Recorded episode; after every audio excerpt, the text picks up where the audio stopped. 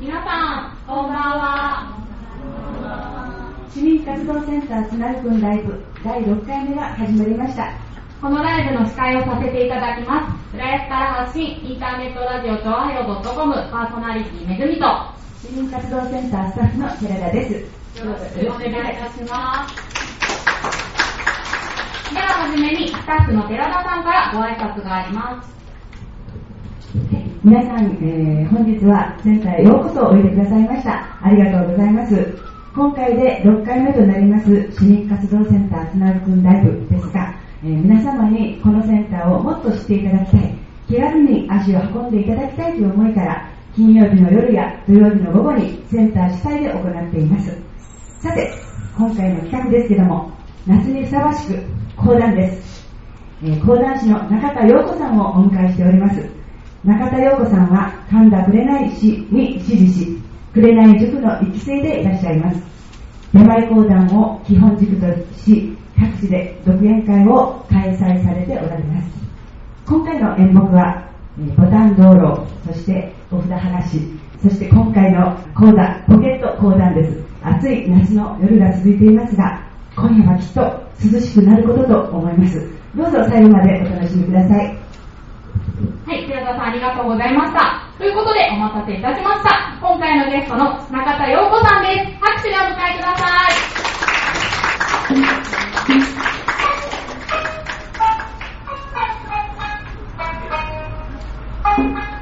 い。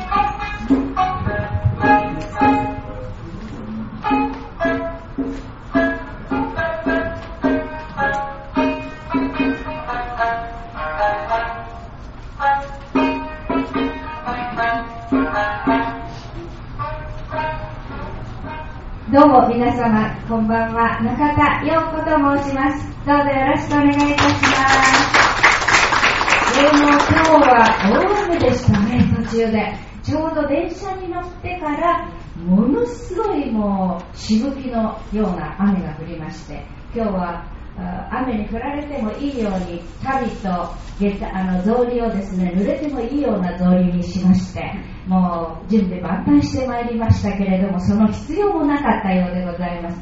でも本当にあのお天気次第でお客様の入りも変わりますのでね、お天気になってよかったなと思っております。どうも今日は暑い中をようこそお越しくださいました。えーポケット講談ということであの手元にえーございますけれども、これをあの今日はテキストにいたしましてね、講談って一体どういうものかなっていうのを聞いていただきたい、皆様にも体験していただきたいということで、えー用意いたしましたものでございます。えーもう突然なんですけれども、講談を今まで聞いたことがある、実際に目の前で聞いたことがあるっていう方、ちょっと手を挙げていただけますか。おーいらっしゃるんですね。でも、ほとんどの方がまだまだ、あの、ラジオとかテレビとか、小さい頃に聞いたとか、そういう方も多いようでございますが、自分で講談をやったことがあるという方はいかがでしょうか？ああ、ちょっとこの辺に、ねあの、浦安のあの、堀江公民館というところで私が講師を頼まれまして、その時に、あの、生徒さんが今日は2、3人いらっしゃってましてありがとうございます。お久しぶりでございます。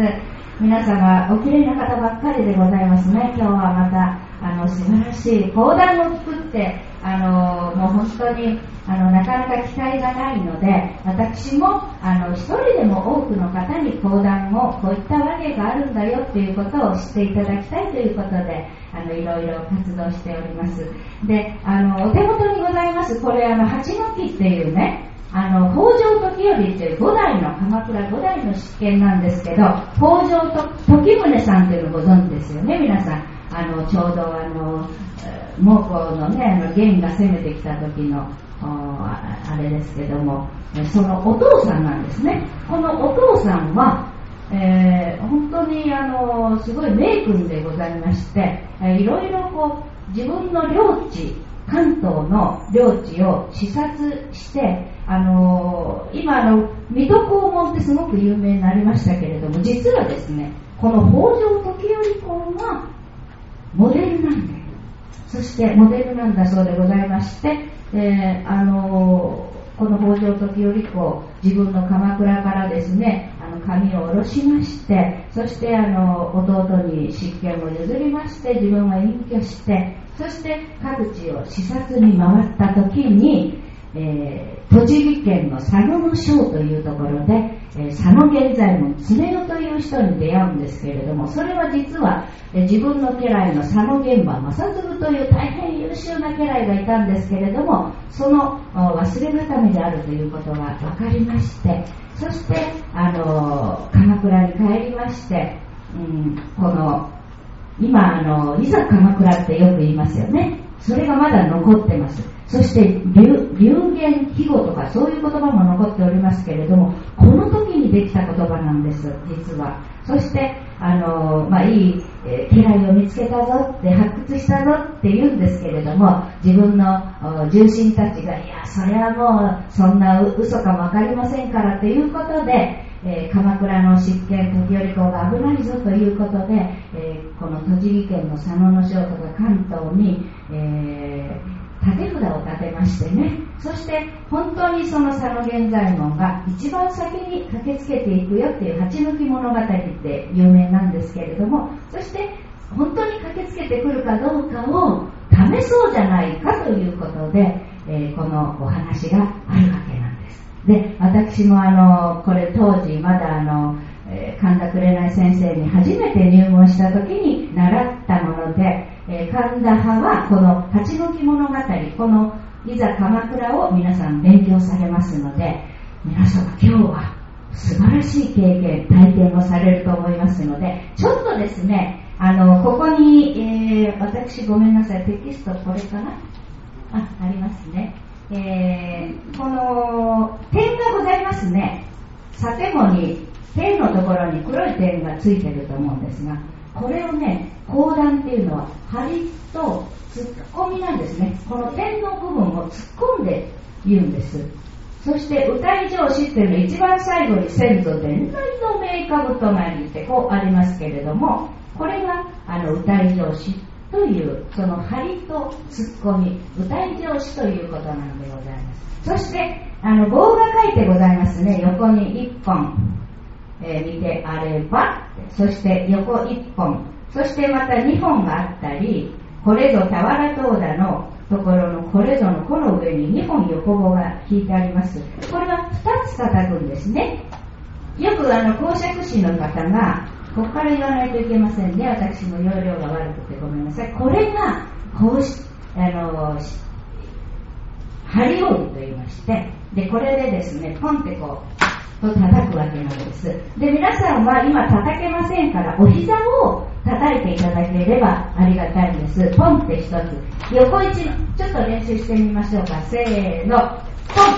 ンいいですね。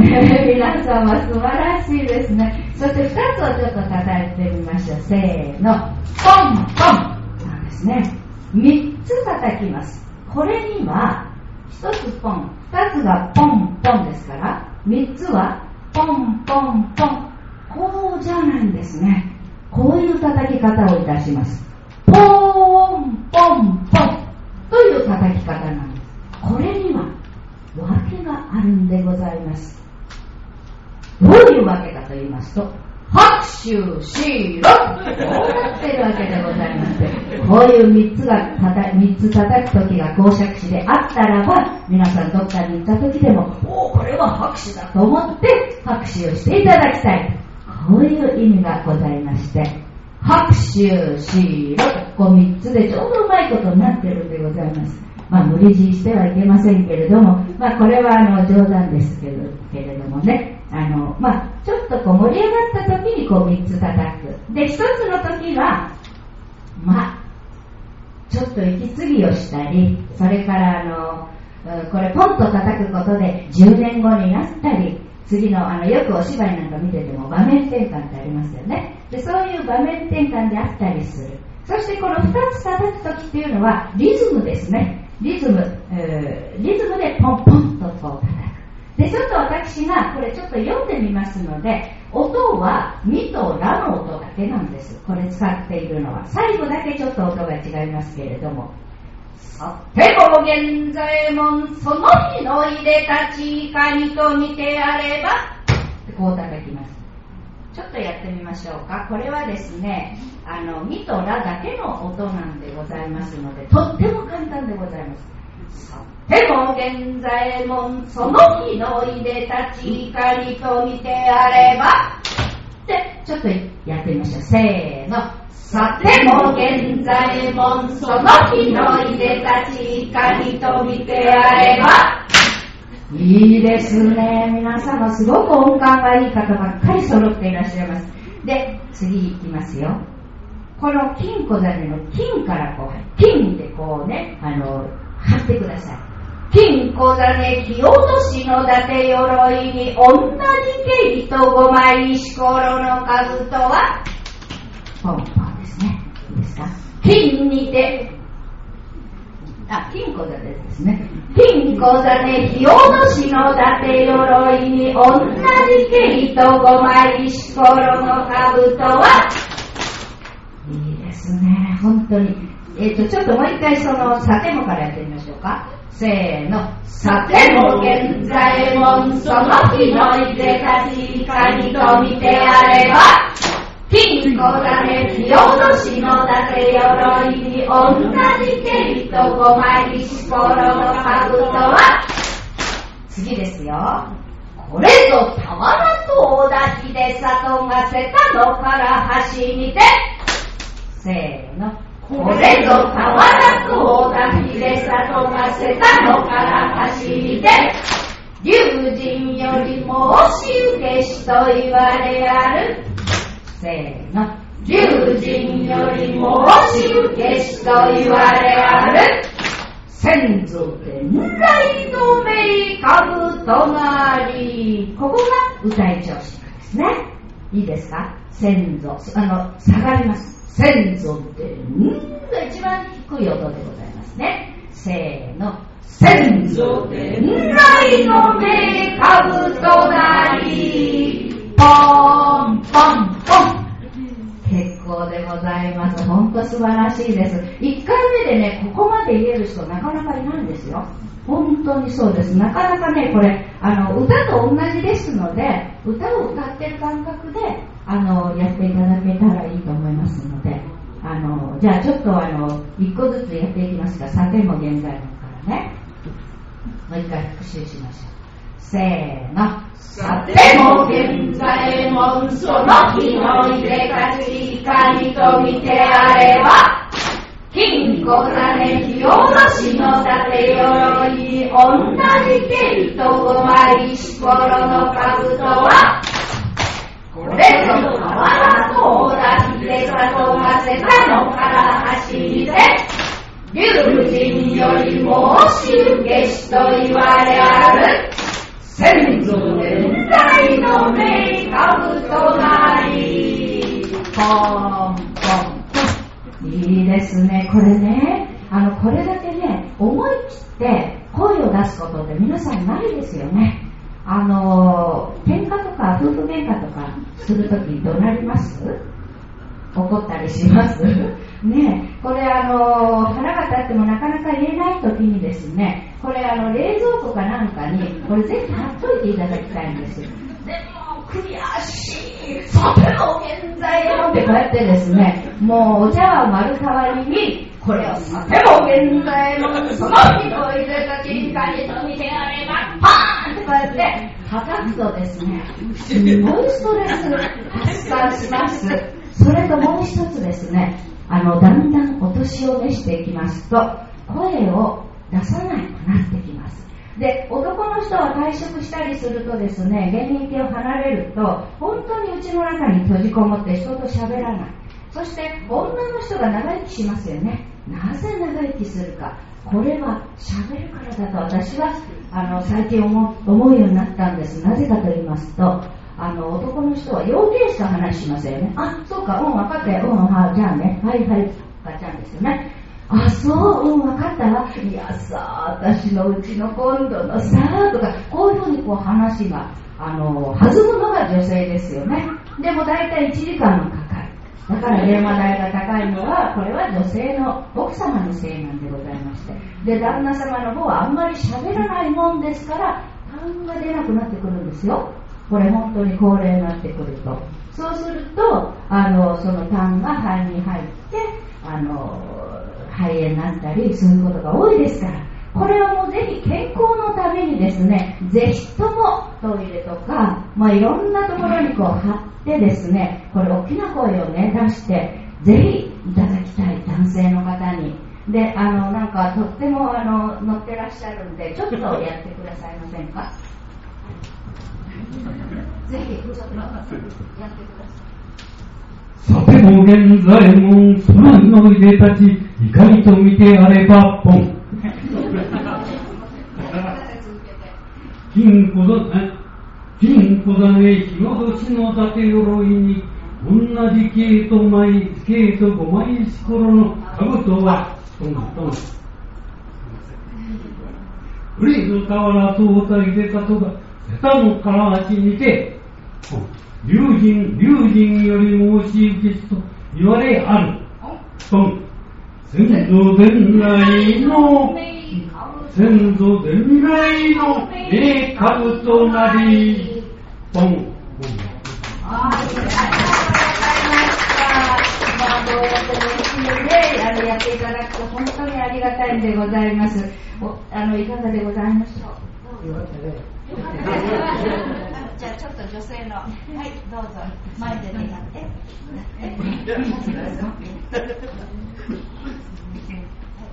じゃあ私がマイク持ってますから。はい。さても現在もその日のいでたちに神と見てあれば、金小種日落しの伊達鎧に同じ毛糸五倍しころの兜は、これぞ俵と小田秀里が瀬田の金橋にて、龍神よりも落ち受けしと言われある、先祖伝来の名株となり。もうね、あの、鳥居公民館の、あの、に来ていらっしゃった優秀な生徒さんでございましたので、まあ本当に熱心なね、あの、方でございましたので、まあ相変わらずお上手でいらっしゃいます。あの、他に我と思わん方いらっしゃいます？いかがですか？まあ無理強いしないことにしますけど、もう一回ちょっと練習してみましょうか。ね？はい、では行きますよ。せーの。さても現在もその日の入れたちいかにと見てあれば、金庫種火落としの伊達鎧に同じ毛糸五枚しころのかとは、これぞ俵と小田秀里がせたのから走りで、竜神よりも押し受けしと言われある。先祖伝来の名株となり。これですね、今年の忘年会とか、そういう時に、ちょっとあの、やると、結構喜んでくださいますのでね、宴会の時なんかにでもぜひ、あの、ご利用いただけたらよろしいかと思います。それで私今日はこれ一番最後にねあの、まあ、幽霊の話で終わってしまうのも縁起が悪いございますので大変おめでたいお話なんでございますのであのこれを続きがずっとあるんですね。でそれを一番最後に語らせていただきます。であの今日はボタン道路という大変に長い長いお物語のお札はばしというところをお話しさせていただきますけれども、えー、そろそろ上に上がって、えー、そのどういうお話のその前、うん、エピローグみたいのをねちょっと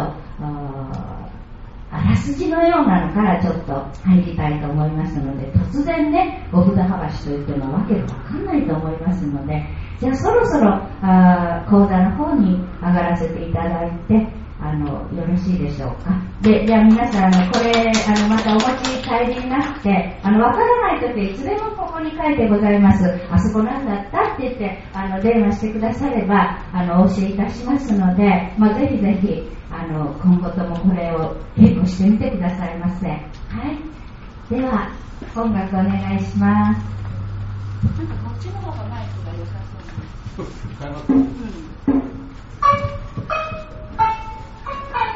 Thank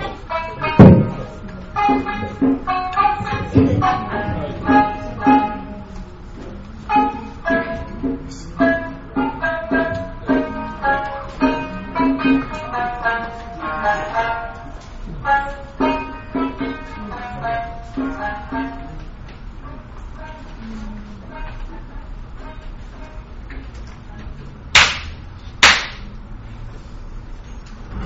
今日のボタン道路のお札話なんですけれどもこのお話はですね13編21節という長いお話でございまして三遊亭園長さんという方この方が初めて公募隊で喋ったのをですね普通に喋ったのを即記しまして即記本と言われてますけれどもそれを本にいたしまして初めて日本でこういった公募体の文章が出たということで、まあ、あの有名なお話でございます。そしてあの、まあ、なかなかこれもう長いことこうかかりますのでお札剥がしというところが大変綺麗でねあの有名なんであの一番分かりやすいかなと思ってこれを選びました。で温度がですね昔こういうあの怪談話がすごく夏場にやったというのは昔はクーラーも何にもないですから。そしてあのちょっとこうゾクゾクっとしますよね。鳥肌立つ。ありますよねそういう時。その時に温度が1度ほど下がるらしいんですね、これはあのちゃんと証明されているそうで、えー、公爵士見てきたような嘘をつくと言いますけれども、まあ、本当の話で自分の体温が1度ぐらい下がるから、まあ、少々は怪談話も夕涼みのあれに良かったんじゃないかなということも言われております。でこのボタン道路のもともとの発端でございますけれども飯島平左衛門という旗本の若い自分に、えー、刀刀をこう買おうとするんですね。でそのお店先で自分が連れていた中元は酔っ払いに絡まれましてそして、えー、謝れ謝らないならあ切って捨てると切り捨てると言われて、まあ、イチャモンをつけられてる。そこへちょうど見ていた刀が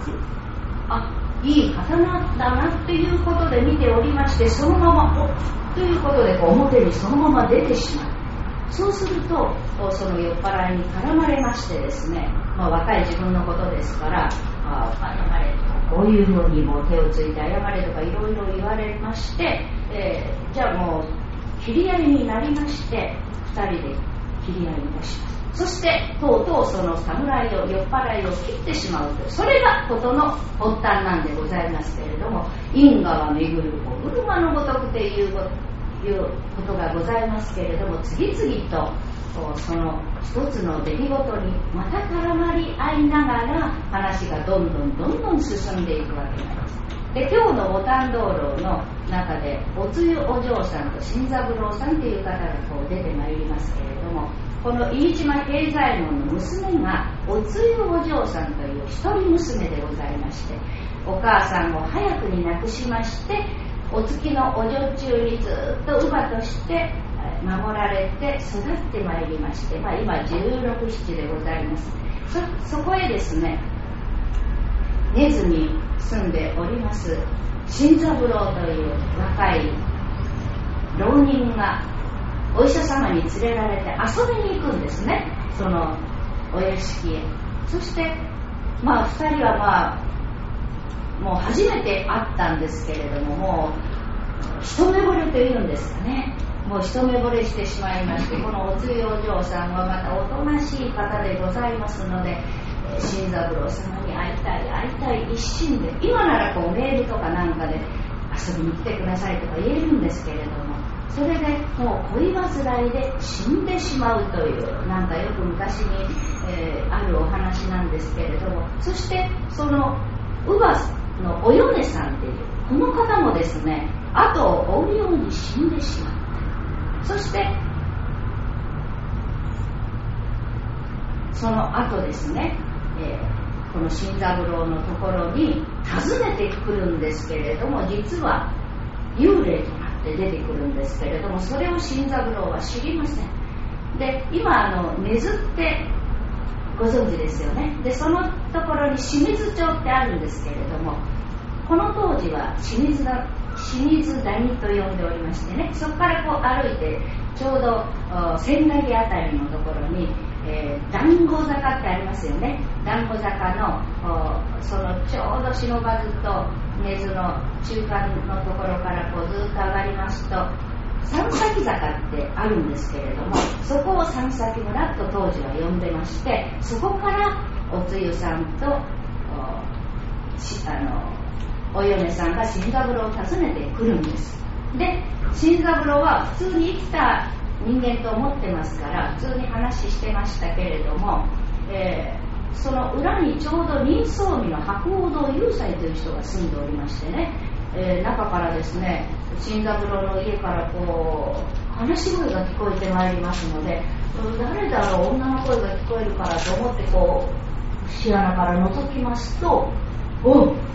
見るから幽霊でございます。この人はもう見る目がございます。で明くる日に夜が明けてから新三郎の家を訪ねましてですね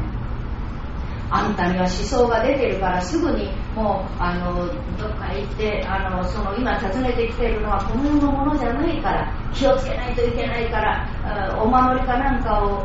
お寺に行って拝んでもらうかなんかしないといけないよって言うんですけれども新三郎は信じます三崎三崎村というところから来てるんだだったらあんた調べに行きなさいということで三崎村をずっと訪ねて歩くんですね。そしてですねおかしいな確かこの辺に住んでるという話だが。みんな知らない。で帰りにスーッと坂を歩いてますとふっと塀越しに見えたお当場新しい真新しいお当場のところにお嫁さんがいつも持ってるボタンの絵のついた灯籠と同じようなそっくりなものがあるんでお寺に入ってあのお当場は誰のですかお当場にお嫁おつゆはいおりますもうびっくりして慌てて家に戻りまして雄斎さんとお話をしますそうだ。だったら新番通院という私の知り合いのお寺があるからそこの住職は大変にそういう前置きができる人だからそこへ相談に行きなさいって紹介されましてそのお寺へ行きました。で新三郎はお寺に行きましてそのお寺のご住職からこれはあなたのねえー、あなたは本当にあと3日後には死ぬという思想が出ておりますよ。だったらこれは寺の時報ですというお寺の宝の金木のお仏像をお守りにしなさい。そして私が全部こうお守りを書いてあげるからお札を書いてあげるからありとあらゆるところに貼ってそしてあなたはずっと念仏を唱えていなさい。ということでですねえー、それまでは人間と思ってまだ生きていたんだと思ってこう話をしてたんですけれどももう死んだとなるともう自分ももう幽霊界にねそういう会に連れて行かれたくないですから一生懸命拝むんです。そして特に恨んで出てくる幽霊はそんなにきつくはないんですけれどもその慕って出てくる幽霊は本当に怨念がこもっていますからこのお守りをお札ねお札と一緒に離さないようにしなさいよと言われましてもう毎日毎日拝むんでございます。そしてそこへおつゆさんとお嫁さんが訪ねてきてもう会いたい一心で来るんですけれどももうそういうお札やお守りがあるからもうそばに近寄れないので仕方なく近所の寺来の寺来といいますか家来といいますかね作男の中年夫婦の心を訪ねてくるという今日はそこからお話をさせていただきます。根津の清水谷というところに萩原新三郎という年若な浪人者が住んでおりました。この人の父親は侍ではありましたが世債に長けていたらしく相当の財産を残してくれましたので新三郎は毎日を安楽に暮らすことができました。ですぐ隣に住んでおります中年者の夫婦。これを友蔵お峰と申しますが亭主は作男女房のお峰の方は女中の役割でございます。ところがこのお峰がなかなかの働き者。新三郎からいただくお手当だけでは満足いたしません。近所から針仕事をもらいまして夜遅くまで縫い物をしている。そこへ行くと友蔵の方は至って怠け者でございまして酔いのうちから絞りの茅をつというと大変贅沢なように聞こえますけれども茅のところどころに穴が開いているのを糸で縛っているもんですから遠くから見ると絞りのように見えるなっていうだけの茅でございます縁側に寄せて布団を敷いてその上へ猫座を引いて波乱張りになってタバコを吸ったりゴロゴロ寝転んだりしておりました。とある真夜中のこと亭主が蚊帳の中でボソボソと何かつぶやいているもんですから何だろうと思って針仕事をしながら中を透かしてみますといつになく亭主の友蔵猫座の上へきちっと座りますと両手を前について縁側に向かってボソボソと言ってこれに受け答えをするかすかな女の声が聞こえてまいりましたさてな。誰だろうと思っているうちにその声が消えてしまったその時は別段気にもいたしませんでしたがまたあくる晩も同じようなことが。あるそうして3日目の今夜もまた女の声が聞こえてきた。さあこうなると女房としたって面白くありません。やきもちの星がぐーっと込み上げてまいります。おうおめで。もういい加減に寝たらどうだい？え？あ寝るよ。バカバカ知ったらあるしね。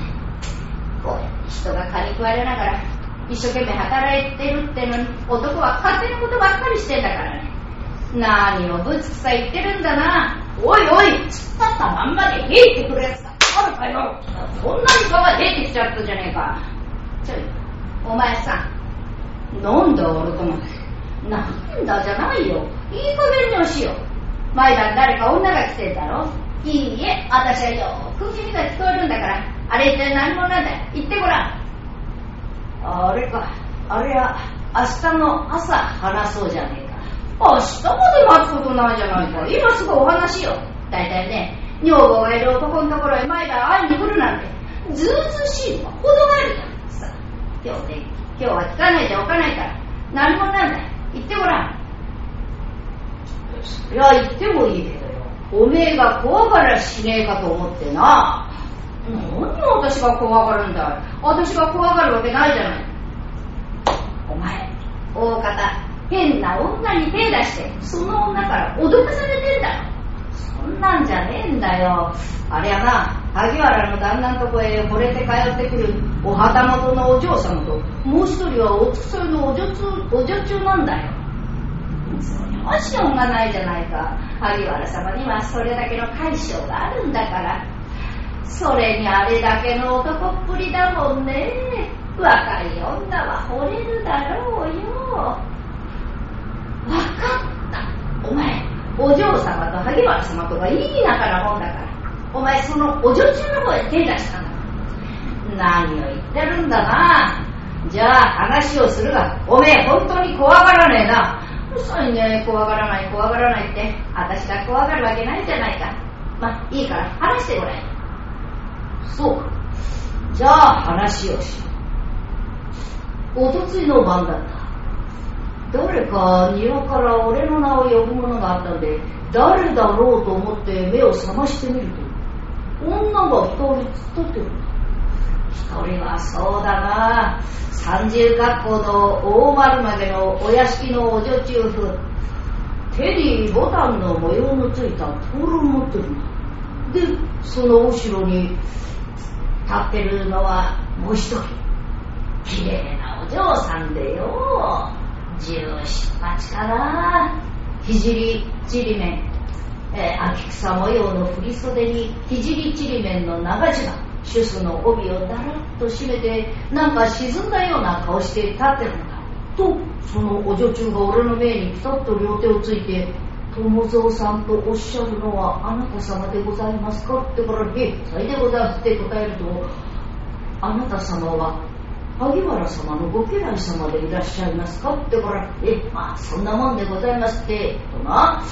実はここにいらっしゃるお嬢さん今夜萩原様とお会い遊ばすお約束をなさいましたが不日にも締まりをなさってお会いくださいませどうぞあなたの手で持って締まりをお取りくださいましてこういうからあ最良なん。ですかだったら明日明日え最良なんでもですね、えー、旦那が中から締まりをかけているのを外から開けることができるわけはございませんって言ったらないえ締まりと申しますのは裏の高窓に貼ってございます。お札のことでございます。どうぞあなたの手で持って締まりをお取りくださいましてこう言うじゃねえか。あだったら明日剥がしておきますってこう言って返して。ところがよ昨日は忙しかっただろう。朝っぱらから起き抜けに旦那からよう言いつかって芝まで行って用足しして帰ってくると畑仕事だあんまり忙しかったんでつい忘れちまったんだ。とまた晩になってやってきてお願いしておきました。お札お剥がしくださいました。かってからああすいません。ああすっかり忘れてまいました。明日は剥がしておきますからってそう言って返して朝になって裏に回って見てみるとなるほど。裏の高窓のところにちっぽけな紙みてえなもんが貼ってある。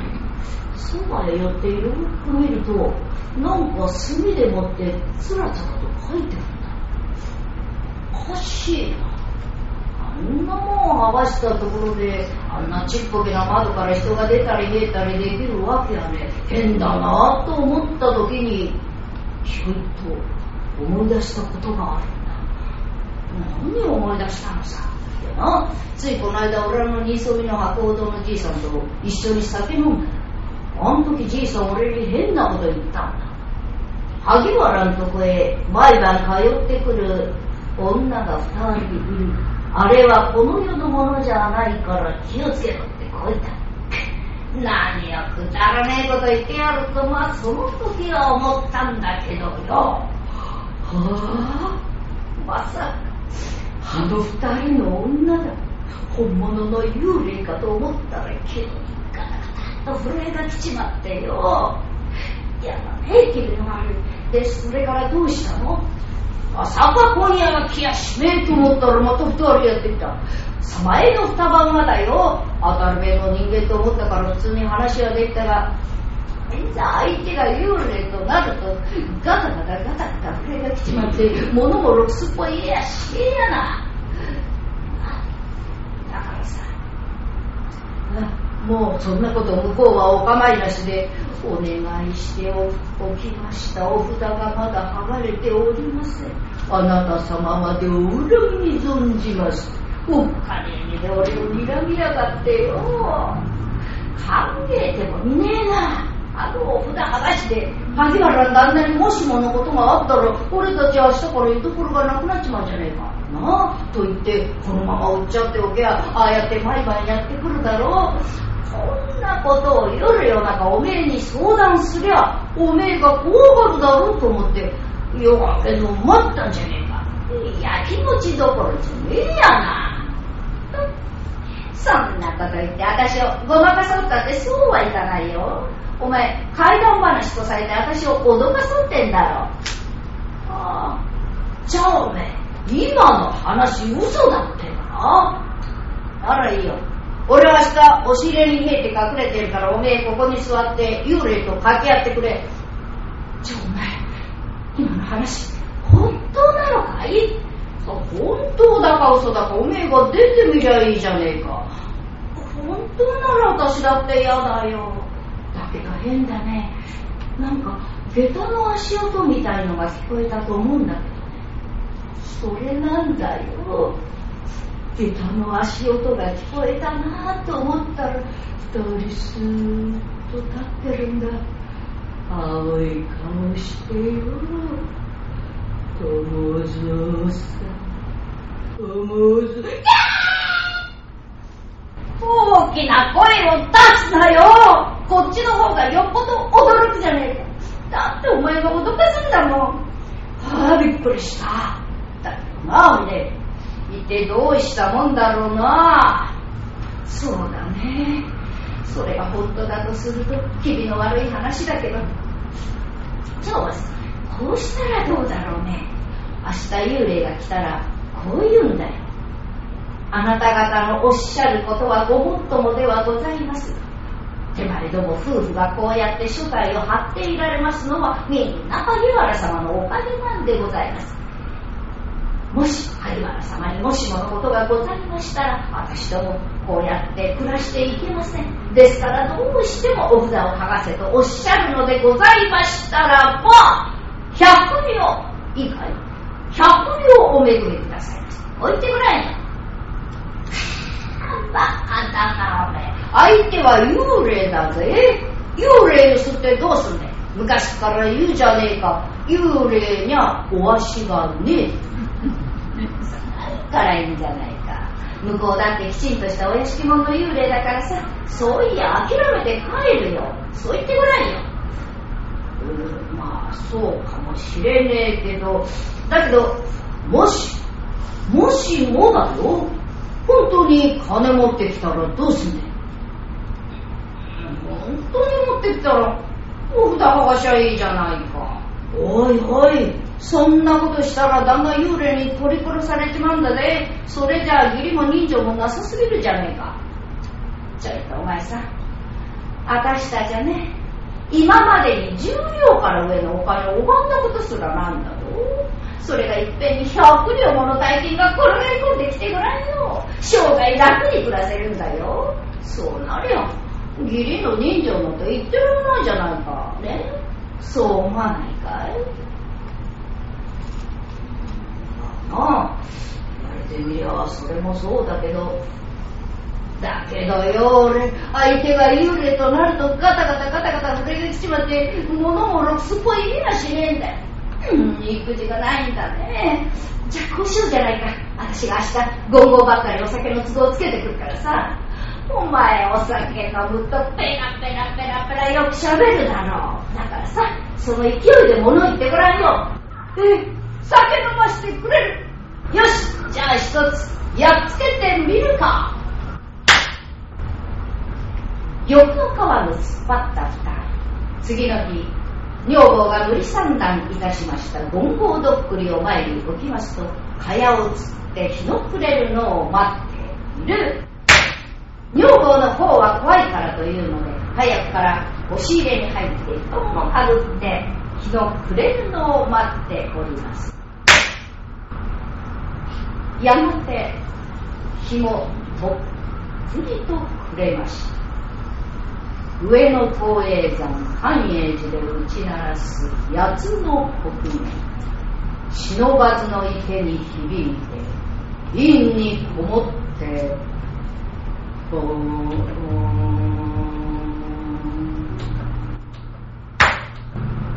の時いずれからともなく聞こえてくる下駄の足音。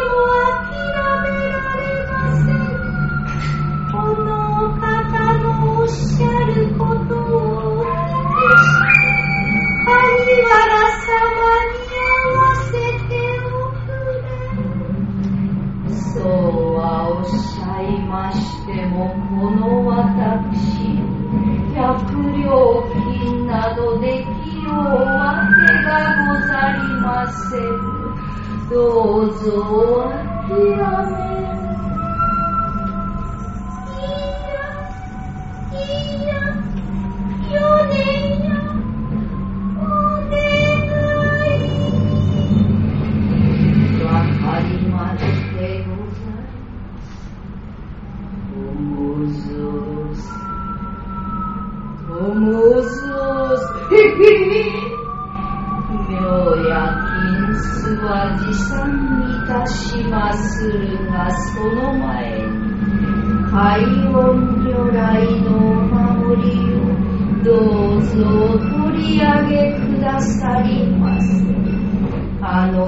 守りがございますと私どもおそばへ近寄ることができません。どうぞお取り上げを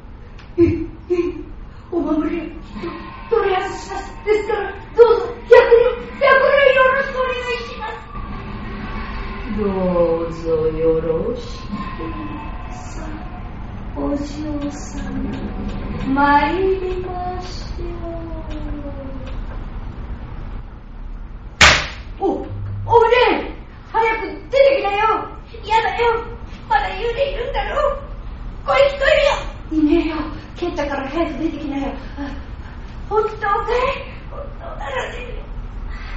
暑かった。ああ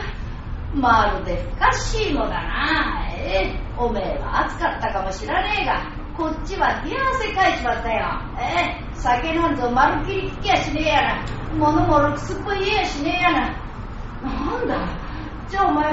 お金のことを言わなかったのかい？言ったよ。そう言ったらな持ってくるとは言うんだがな。え？持ってくるって？まあありがたいじゃないかね。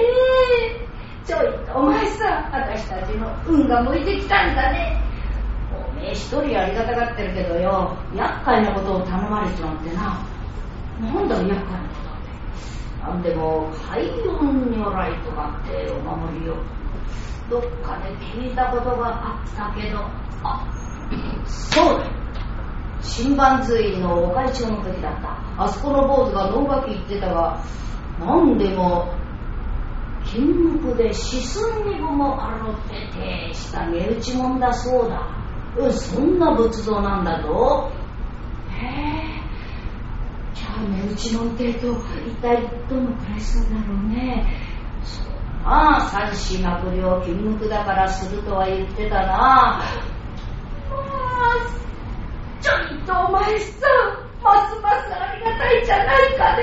私たちにも運が向いてきたんだよ。じゃあついでにそのお守りもお取りよお取れよったっておめえ簡単に言うけど旦那体につけてるんだぜ。それを取る取りようがねえじゃねえか。大丈夫だよ。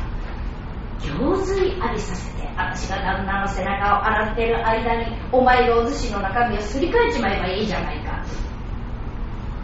何言ってんだおめえ旦那外に出ねえんだぜ。外に出ねえもの行水のやりようがねえじゃねえか。それも大丈夫。あそこの三畳の畳上げでそこへたらいを持ち込んで行水を無理やり浴びさせちまうんだよ。おなるほどな。そいつはいい加減や。一つやっつけてみるか。完治に立てた二人。あくる日新三郎をうまく騙して無理やりに行剤を行水を浴びさせましてそしてお寿司の中身をすり替えてしまいました。さて夜になりますと待ち受けておりました幽霊がやってまいります。いらっしゃいましお守りや庭の隅のあそこの奥の土の中へ深く埋めましたのでどうぞご安心なさってください。すると友蔵の目の25両包みの切り餅が4つずっしりと置かれます。こうなるともう現金なものでございまして友蔵三軒はしごを担ぎますと幽霊の先に立って案内いたします。さてそのはしを窓の下へ立てかけますとさすがに体が震えます。その震える手足力を込めて一足ずつはしごを登りましてお札をベリベリっと剥がした途端はしごがぐらっと来たからたまりません。はしごもろとも友蔵は畑の中にドシッと落ちてしまいました。これを見ると幽霊二人にっこりと顔を見合わせてスーッと窓の中へ消えてゆきました。こちら萩原新三郎久方ぶりの行水ですっりといい心持ちまさかこの行水がこの世ながらの湯感また真新しい浴衣が京片びらに回って変わっていようとは夢にも知らずうとうととまどろんでいるその耳元へ聞こえてくるおつゆの声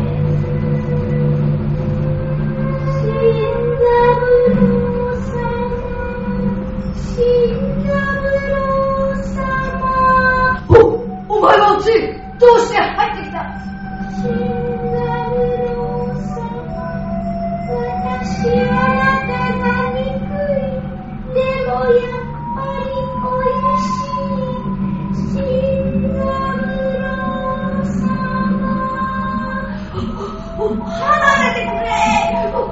俺はまだ死にたくないんだお嬢様。お恨み忘れてはなりませぬぞ。己萩原新三郎よもお嬢様のお心を踏みにじりましたが女子の執念思い知るがよから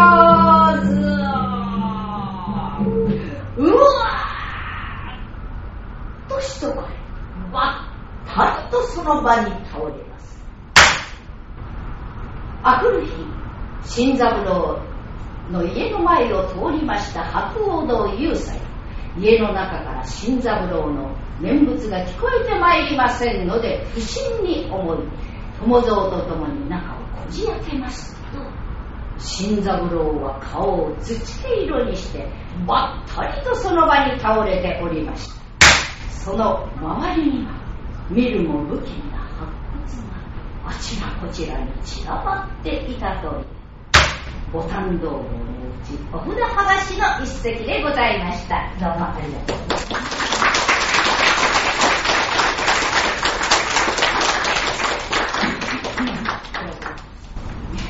かがでございましたでしょうか。まあかなりねあの縁起が悪い幽霊の話では、えー最後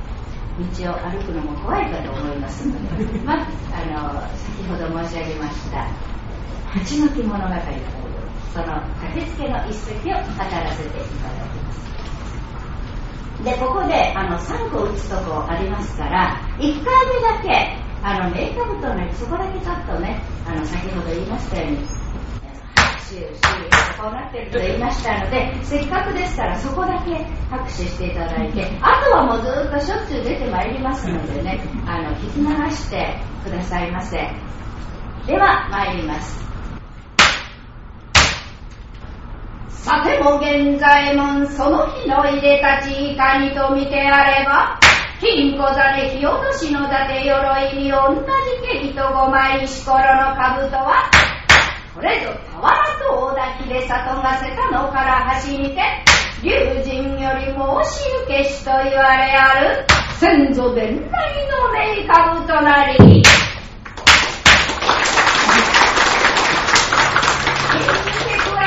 銀清流の前立てうったるを幾び引きなし、腰にはほうきの神安綱の人道を横たえ、三条小梶胸地下の鍛え上げたる大なぎなたを小脇に買い込み、痩せに痩せたる馬なれど大波と名付けたる名馬にはゆらり楽器と靴輪をかませ、向こう春風もろさずな、引き締めまたがりもろあぐみ、とうとうととんのり出す。乗り手は何を知人言う三徳顕微の了承なれば日頃のご恩を当然と口には出さめどいななくは歯の断形を渡りしとき劉備玄徳の避難を救いたる。適路にも劣らぬほどの名離り道はもぐらとしげれども心は勇む春夏にやたけ心に馳せたれば平一山に乗りいらしたり。ここ鎌倉街道松本と三田を後になし急げば古賀の宿よりも続く中田の私の声。急ぐに急ぐ利根川や坂東太郎と名も高き八十矢川の落ち合うところ。一時に存分と押し渡る。に高山の雪解けて降り続けたる春雨。水かさまさり水星は天にとどろき地に響き狭くらかったる激流をものともせざる常世の馬術。全速流れんとなせば後輪にかかり高速沈まんとなせば全速を沈め流木ひずめを払わんとなせば鞭をもって払いのけ。川水に浮かぶ姿の果てにこそ君のためにとぬるる腹を帯。夢や八万本天体尺守らせた方や片付けなしと難なく手綱を繰り橋の駅にそこまを乗り上げて日立の大のつくばねをゆんでになしていくほどに。人は仕事に過ぎとじく去って大沢越谷の宿も夢かやそうか塾。千住と島や千代田村江戸村越えて品川の宿より長き大森や江原立花の国境。六号早瀬を乗り切って川崎塾と生麦の君に鶴見の討ち死にと急ぐほどがや戸塚塾。紫の雲地に続く藤沢と乗り込み来たる静山ここにて駒をとどめたりこれでマッハ2の速さだそうでございます。防衛庁発表でございます。えっと佐野の章からここまで飛んでまいりました。まあ、一口で参りましたのでね、マッハ2の速さだそうでございます。えこうやって紫の雲地に続く藤沢乗り込み来たる静かやここにて駒を届けたそして鎌倉表に近づき見れる町はしーとして太平無事の様子ここで現在門は歌を2首読みます「あら嬉し君がためにと弓取りも兼ねて覚悟の鎌倉の山漏れ木の浮世の塵と朽ち果てて知れの山地に今ぞ花咲く口ずさむは現在の常よさすがに文武両道に秀でし者。鎌倉御所間近に乗り込み来たれば二階の同信濃の神青戸左衛門藤綱の両名が訓命によって出迎えに出ておりますこれより西明寺殿時よりと他の現在門常世が晴れて修十の対面をいたします。両局で有名な八の木のうちいざ鎌倉現在門駆けつけの一席でございました。どうもありがとうございました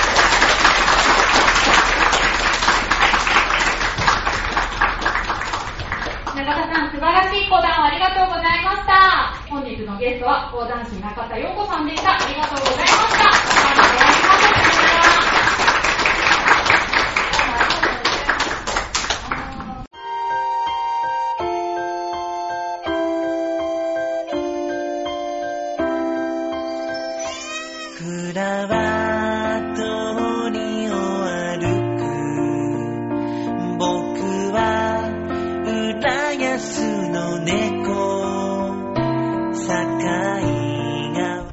は講談師の中田陽子さんにインタビューをしたいと思います。中田陽子さんのプロフィールをご紹介いたします。神田紅師に師事し、紅塾の一期生。出前講談を基本軸にボランティア等も行っております。年に1回独演会も開催しています。ということで、お住まいが千葉ということで、千葉の柏の方ではい。講演されることが多いんですかね。そうですね。まあ、中心、まあ、最近は柏も増えてきたんですけれども、えー前はあまり柏では活動、地元なのになぜか活動してなかったんですけれど、最近、口コミでですね、すごく広がって、もういろんなところから、あの、依頼がございます。で例えば、まあお寺ですとか、それから、あの、身体障害者の、あの、視覚障害、視覚障害の方ですとか、まあそういういろんな口コミで、いろんなところからお話がございます。そもそも講談って何なんでしょうか？えーそうですね。そう言われますとあ歴史は結構ねこれ講談ってすごく古くってあの徳川えまあ一般的に言われているのはよくあの、まあ、昔からあのお寺のお坊様がなんか講話ってありますよね。お話ししますよね、うん。そういうのもあの原点だとも言われているんですね。それからあのお経のお公爵ってついてるんですよ。あの意味がわからないから向こうは何とか語で書いてきますから。だからそこに公爵って書いてあってそこになんかこう公爵したものを書いたのがあれの原点であるとかいろんなこと言われてますけど、まあ、一番一般的と言ったらなんですけれども徳川家康公の前で赤松法院という方があの源平盛衰記とか平家物語とかそういうのを語ったんですね。でそれがとっても良かったものですから各大名に呼ばれていくんですね、そして呼ばれてい行きますしそれで京都にまで広がったりとかそれでその随分100年ぐらい経った後でしょうか元禄時代にあの公爵場が建てられたというやっぱり、えー、とその方の名前をちょっと忘れましたけど最初にね開いたっていうか。でその頃じゃないですか。それでですから落語はもう少し後ですね。落とし話っていうのが出てきましてね。でよくあの、えー辻公爵とかってよく、あのなんか道路あの道道端で。道端で。えーうん。辻説法とか言いますよね。そうそうそうそう。うん。であのそういうのも講談の一つじゃないかなって。だからよくポンポンと叩くのは、はい。あの人をねあの静かにしてもらうとかそういうのもあるんですよね。あれポンと叩くと「うん」なんてよくありますけれども。だから上方の落語っていうのはあの、まあ、落語と、まあね、話が飛んでしまいますけれどポンって叩くんですよね。であのこっちの江戸の落語っていうのは四畳半で静かにこう喋るからこんなその座布団一つあればいいわけですけれども講談もやっぱり公爵台みたいのがあってポンポン叩くっていうのはやっぱりあの大勢人が全然関係ない人がいたりそういうこともあってそういうふうに公爵台でポンポン叩くのかなとも思ったりもするんですけれどもそれはもう想像に過ぎませんので何が本当かはちょっとよくわかりませんね、階段と講談っていうのは違うんですか？階段？階段、四谷階段とか。あ講談です。講談の中の一つって考えれそうですばいいんですか？で講談もそういうあの怪談話とかあのいろいろあるんですけれどもあの例えばあの三遊亭園長さんの原作の先ほどの「牡丹道路」なんかはあの落語も講談も同じなんですよ。だ。から世話物の乙女与三郎とかそういうものもあの内容は全く同じなんですね。ただ公爵代があるかないかだけの話なんです。そうなんですか。へーあの世話物っていうものなんか特にねあの落語でも泣いたりするようなのあるじゃないですか、はい。はい。ああいうのも講談であるんですよ。へだから落語でやってることも講談であったりとかそういうこともよくあってそのなんか大岡榊ですとかね、そういうの佐々木聖団とかねそういうのも講談であったりして全く同じなんですね。ただポンポン叩かないだけでー。あじゃあ密接してるんですね。す。ごいですよね。やっぱり和芸ですからねうん。講談も。講談を始めたきっかけなんですけど、講談師になられてから何年ぐらい？講談師というより、まあ、あの塾生ですから、えーまあ、15年なんですけれども神田紅先生に出会ったのがきっかけでもともとはその講談なんて聞いたこともなかったんですけれども不思議なことにそういう出会いがあって講談をやるきっかけになったというわけなんですけれど師匠のはい。神田紅師に出会ってから講談を始めたそうですそれまではもうじゃあ全然知らなかった。あそうですか、聞いたこともなかった。どの辺に魅力を感じたんですか？いえあのその神田紅塾をやるから陽子さんも一緒にやってくれないかということであのあじゃあ私もじゃあ生徒になってやりますわっていうことで始めたんですけれども もう初めてやった時にえー、こんな面白いものがあるのってびっくりしたんですね。それでなんか知らない間にもう15年経ってしまったという。どの辺に魅力を感じるんでしょうか？あの講談独特の語り口調っていうのを修羅場読みっていうんですけれどもそれがものすごいあのリズムっていうかジャズ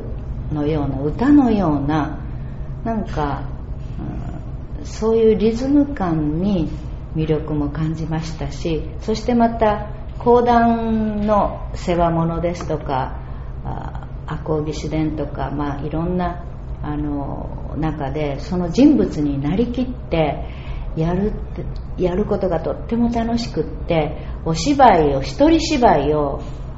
お全部の役を全部自分一人でやらなきゃいけないわけですよね。講談をしゃべるのに。だからおじいさんであったりおばあさん子供侍おかみさん若旦那まあいろんなこう人物が出てまいりますけれどもその人物になって喋ったりでその間にこう説明語りが入るわけですからもう全部入っててこんな面白いものはないなと思ったのがきっかけですね。そしてあの、まあ、皆さんよくご存知の赤穂義士伝なんかも話は知ってますけれども実際にやってみるとなんかかっこいいんですよね。なんかもういろんなそういう人物を自分がやれることが嬉しくって楽しくって、まあ、そういう最初はリズムみたいなあ音を取り音楽なんですね。あの修羅場読みっていうのは。でそれをマスターして、まあ、いろんなそれが一番基本になるんですけれどもでいろんなこう話をだんだん知っていくうちにその歴史も調べます。そしてその背景にあるその、まあ、歴史の流れとか人物も調べたりとかそれからなかなか自分でも書くことがないから漢字なんか忘れてしまうんですけれどもその漢字の復習になったりとかそれとあと一番初めにあのえーとあれは「八の木物語」っていうね。でそういうものを勉強したんですけれどもそれを家族で一生懸命こ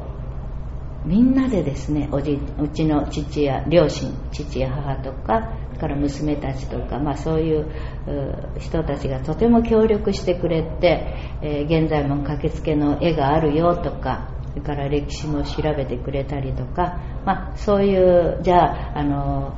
えー露編に語りなんてこれどんな字かしらねなんて言うとあえー日米露編会議ってあったからあのいろりの炉炉に変っていう書くんと違うやろかとかね、まあ、そういうねあの家族で字を調べたりとかあの、まあ、先生が紅先生があのおっしゃったのをこう録音テープしてそれを書き直すんですけれども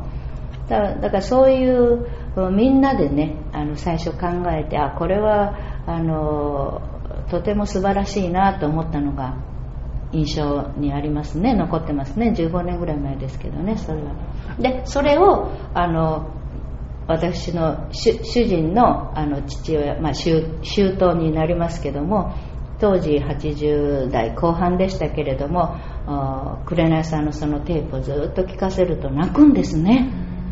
えー、そしてあのとても喜んでましたからああ私も上手くなって老人ホームとかいろんなところへ行ってねこういう人たちにあのこういう講談を語って聞かせたいなってまあ最初おぼろげにそんな風に思いました。ね。講談を始める前は普通の専業主婦だったっていうことですけど、そうです。専業主婦からいきなしそうやって講談の道に入るのって結構ハードルが高いんじゃないかと思うんですけど。でも自然とお稽古事はねもうずっと何かやってたんです。いつも自分の人生これでよかったかなって思ったりそう思う時ありますよね女ってね。であのまあ私とも夫婦転勤が多かったもんですからあちこち行ってる時に必ず何かその行った先々で何か習うんですね。カルチャースクールに行ったり、まあ、先生を紹介してもらったりいろんなお稽古をその都度やってたんですけれども今回はもう転勤も終わりだし亡くなって、えー、もうずっと東京にいるからっていうことで、えー、始めたのがまずは津軽三味線だったんですけれどもね。その津軽三味線の当時高橋筑代さん今の2代目高橋筑山さんですけれどもその方をまた友人に紹介されて知り合いましてそこで紅神田紅さんを紹介されましてそれがきっかけなんですね。だから一つの出会いが大きな出会いを生んで、まあ、今の自分があるかなと思ってその出会いをずっと大切に生きていきたいなと今思ってます。今の関心って何ですか？今ですか、はい、もう何にでも関心がありますね。もう昔からそうだったんですけれども何でもありましたね。何でも見に行きましたしこういう美術展があるとかそういう時は子供も一緒にもいつも行ってましたしえー、京都まで大阪にいる時は京都に足を運んだりとか、まあ、いろんな、まあ、旅行もそうですけれどもそれからあの本をよく読みましたね。で本をよく読んで、うん、井戸端会議をしているより本を読んでた方が楽しい。自分の世界にいて楽しいかなみたいな。そういうのがあっていつもこう自分はまあ、ただの主婦でもちろんそれでいいと思うんです。それでも自分自身を高めようという努力は常にしてました。考えてみると。なんか自分をいつも高めていきたいなって。だからいろんな人の話も素直に聞くことができたしそしてあのいい本がこんないい本があるよって言って必ず読んでましたしでこんないいあの映画があるよとかまあ、いろんなことを教えてもらうとあそうなのっていうことでいつも見に行ったり、えじゃフットワークが軽いそうですそうです。えそしてまあ自分自身をそれは高めていく一つの過程であるかなと思ったりしてました じゃあですね最後に今後の目標があれば。目標ですね。で私はあの今65歳なんですけれどももう人間っていついつ死ぬかわからない。明日どうなるかわからない。死ななくても明日この左手がなくなる足が動かなくなる目が見えなくなるかもしれない。そういうことってあると思うんですね。で最近特に623ぐらいからここ23年ぐらい前から人間明日はどうなるか分かんないっていうのが私の今の思いなんですね。だから今この本当にこのね1時間本当に数分かもしれない。もう本当に今日の一日を大切に生きていきたいなってものすごくその思いが今すごく強いです。だからいろんなことをね自分が今できることを吸収してそしてできることをまたあのやってそして今まで自分がお世話になったこれはもうあの本当にあの周りの皆さんのおかげなんで自分が今こうしていられるのは。だからそのいただいた大切なものを少しでも世の中に還元することができて自分自身のこの、うん、本当に、うん。まあ、未熟な芸ですけれども皆さんに聞いていただいたりすることで喜んでいただきたいなって思うのが今の目標なのでそれを世の中に還元していくことが少しでもできればいいなということで、まあ、中心としてはボランティアとか、まあ、本当にあのたった一人でもねあの外にも行けない人とかいるじゃないですか。で講談っていうのはそこで本当に出前講談できるわけですからそういう人たちのためにでも動いていきたいなとフットワークよくして。でそのためには自分を磨いていかなきゃいけないみたいなそういうのがありますね。強く思ってますね。だからいろんなことをあのやって講談だけではなくって他にあの歌を歌ったりとか、まあ、踊りを踊ったり、まあ、いろんなことを吸収してそれをやはり芸に帰っていくと思うんですね、うん、その一つ一つが。そしてまた相乗効果もあると思います。他のことをやっても講談が生かされることもあるんですね。例えば歌を歌っても表現力っていうものもあの講談をやることによってできてくると思うし、まあ、そういう相乗効果もあるんですが、まあ、軸はやはり私は講談を軸にしていろんなことをやっていきたいなと。それは自分の人生をまあ、大切に生きていく中のもちろん家族やそういろんなことがありますけれども、まあ、自分自身を考えた時にはそういうことを強く思ってますね今。はいありがとうございます、はい、ということで今回のゲストは講談師の中田陽子さんでした。どうもありがとうございました。どうもありがとうございましたそしてこの街には人の数だけ束ねられた太いロープがある。今ほどけかけていた絆が空高く